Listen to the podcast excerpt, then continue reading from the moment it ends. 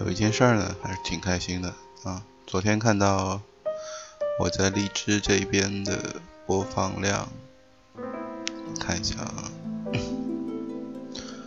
昨天的新增播放量有六十五个，然后我的播客指数啊，好上升了一百一十二名。荔枝也挺有意思，我觉得我我也不知道这些来听的到底是。真人还是平台为了鼓励主播来做的机器人，嗯，但不管怎么说，确实，就发现自己做的东西有人听，然后，嗯，自己做的兴趣爱好能被得到认同，还是挺开心的一件事情。然后看了一看数据，我发现，嗯，好像喜欢看原创日志的会比听歌的多一点，但确实也是这样。录一首歌其实也是为了偷懒，确实写东西吧，你需要时间。前两年挺喜欢写的，但现在确实没有以前那么喜欢写了。一方面是生活，第二方面是时间。但如果有一个地方，比如说像励志的这个平台，我们能写一写，能交流一下，又正好是自己的兴趣爱好，那我觉得也挺好的。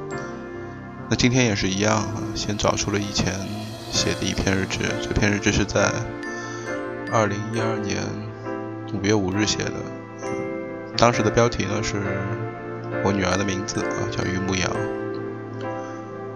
不知不觉，女儿都一岁了，发现人生的轨迹就是这样。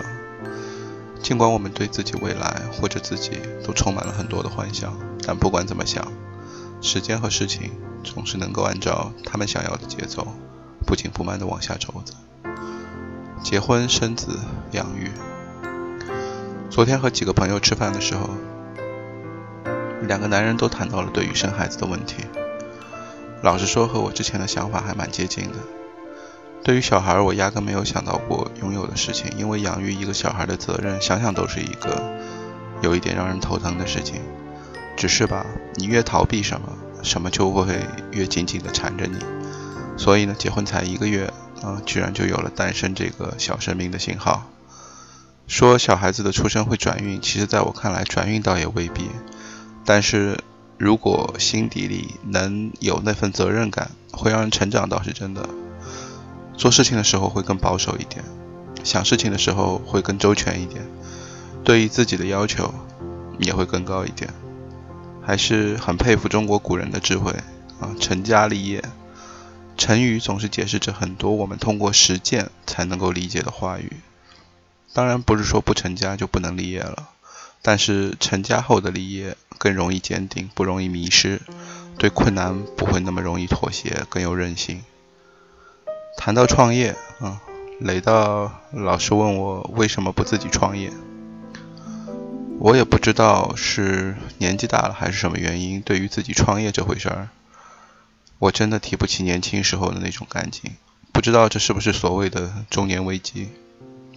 创业这事情，我在过去十年里经历了大大小小十次，有赚到点小钱的，也有忙得痛不欲生的，当然也有打酱油的。个人理解就像败家一样，总记得在那个秋天。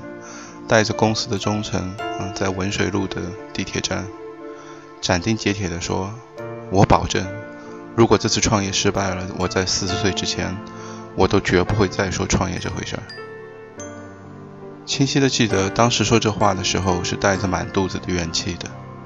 现在回过头来看，还真的是一个不成熟的创业者。创业本身就注定了是小概率成功的事情。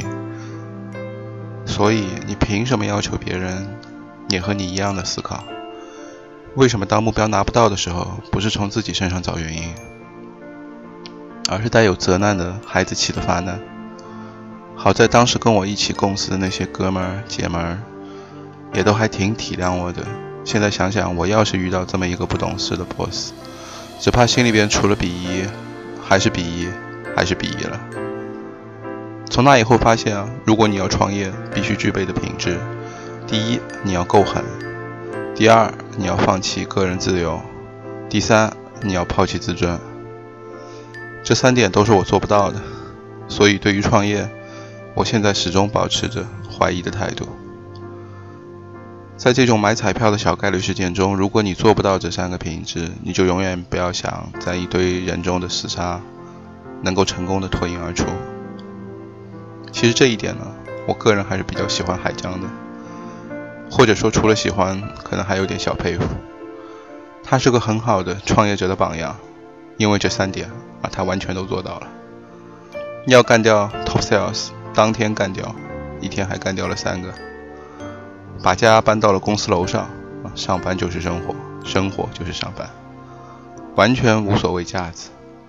为了找我这么个人合作，大大小小我们吃了不止四五次饭。看得出来，他老婆的眼神中都露出了疲倦的眼神。所以呢，这种人他是应该赚钱的，因为他付出了这么多。记得有一次吃饭，我不知道是不是他喝多了，他和我说：“遇见。”做人就一定要出人头地，不然不会有人看得起你，你知道吗？我是阿里巴巴的元老，那个什么区域经理、区域总监，以前都是我培训出来的。当我出来了以后，有一阵子他们都在传，说我去开黑车了。那一刻，觉得这个哥们儿挺真实的，因为这个话我还是信的。人们只会记得和看到成功的你。如果这个事情你做不好，没有人看得起你，这个道理我还是懂的。就像所有的人都只看到光鲜亮丽的史玉柱，但是又有多少人会记得，在那个巨人大厦烂尾楼墙角哭泣的史玉柱呢？